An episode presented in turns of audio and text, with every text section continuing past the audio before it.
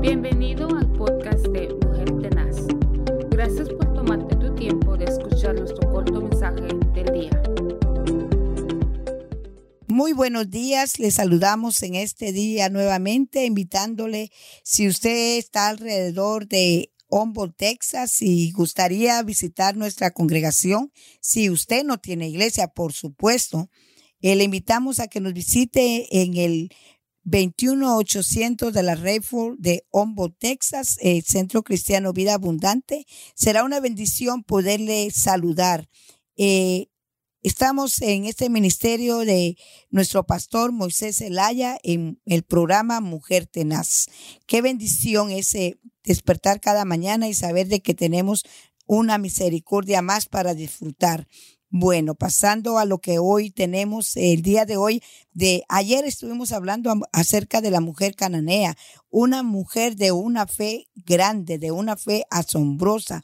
Así nosotros debemos de ejercitarnos a través de la fe. ¿Qué es fe? Dirá usted. La Biblia nos enseña en el libro de Hebreos 11.1. Dice que fe es confiar en Dios, estar seguro de que uno va a recibir lo que espera, estar convencido que algo que existe aún cuando no se puede ver, perdón.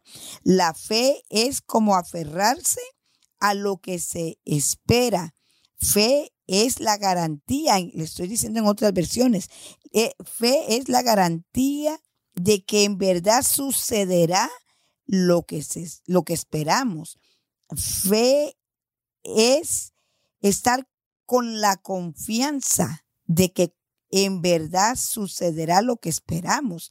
Esta mujer cananea vemos que tuvo una fe asombrosa, pero también vemos a un hombre en la Biblia que nos enseña que había un hombre que creyó también aún sin pertenecer al, al, linaje del Señor, y la Biblia nos enseña en el libro de Lucas capítulo 7 del 1 al 10. Usted lo puede leer más despacio en su casa y dice la palabra del Señor así en el nombre de Dios Trino. Entró Jesús en Capernaum, vino a él un centurión rogándole y diciéndole, Señor, mi criado está postrado en casa, paralítico, gravemente atormentado. Y Jesús le dijo, yo iré y le sanaré. Respondiendo el centurión y dijo, Señor, no soy digno de que entres bajo mi techo, solamente di la palabra y mi criado sanará, porque yo soy hombre bajo autoridad y tengo bajo tengo bajo mis órdenes soldados y digo a este ve y va, y digo al otro, ven y viene, y a mi siervo, haz esto, y lo hace. Al oírlo Jesús se maravilló y dijo a los que le seguían, de cierto os digo que ni aún en Israel he hallado tanta fe. Mire qué poderoso es la palabra fe. La palabra fe dijimos que es la confianza. Es, es como uno se debe de aferrar a algo que ya ve, eh, que ya ve en lo espiritual, pero en lo físico, en lo humano todavía no se ha concretado.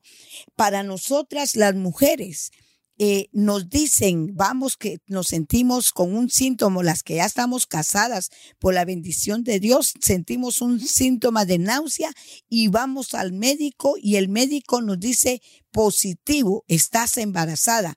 Usted en ese momento cree que hay una vida, una vida ya dentro de su vientre y usted sabe que va a ser mamá. Esa es fe que usted no está viendo ya al bebé cómo se va a ir formando. No, usted ya se lo está imaginando cómo usted lo va a cargar. Esa es fe, esa garantía de que el niño después de nueve meses lo va a conocer. El Señor quiere que nosotros tengamos fe.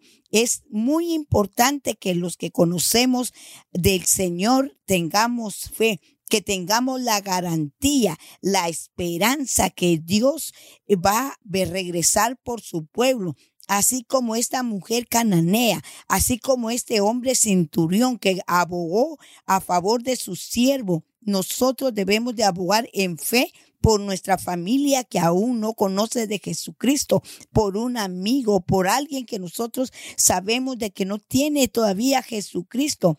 Hoy yo le pregunto y le dejo esta pregunta. Si Jesús le preguntare hoy que si usted tiene fe, ¿cuál sería su respuesta? La fe es algo hermoso porque dice la palabra del Señor que es debemos de tener fe como un granito de mostaza, algo pequeñito, pero en lo espiritual se hace un, un árbol frondoso, se hace algo vigoroso. La fe es tan importante porque la palabra del Señor nos enseña que sin fe es imposible agradar a Dios porque los que se le acercan, dice su palabra, es necesario que le crean. Así que la fe es una, es una herramienta poderosa para los hijos de Jesús. Yo le invito que confíe en el Señor, que se aferre a la fe, porque el Señor quiere que cuando Él venga, sus hijos, todos sus hijos, tengan fe. Y si usted aún no ha aceptado a Jesucristo como su Salvador y su sanador, yo lo invito que acepte a Jesucristo y crea que Él es el que le va a dar la vida eterna. Yo le voy a invitar a hacer una oración corta en este día y repita conmigo, Señor Jesús, te entrego en este día mi vida, me rindo a tus pies, reconozco que soy una mujer, un hombre pecador, que he hecho lo malo delante de ti en el cielo, tú lo sabes todo. En este día yo me arrepiento, me reconcilio con el Padre, con el Hijo y con el Espíritu Santo, porque sé que necesito tu perdón acéptame como tu hijo, escribe mi nombre en el libro de la vida, porque yo quiero gozar de la vida eterna. Que el Señor le bendiga. Si usted hizo esta oración, eh, contáctenos, díganos cuál fue su experiencia. Será una bendición saber de usted. Que el Señor siga obrando a favor de usted y de los suyos. Recuerde que somos bendecidos, debemos de ser prosperados y debemos de ser victoriosos. Bendiciones y hasta la próxima.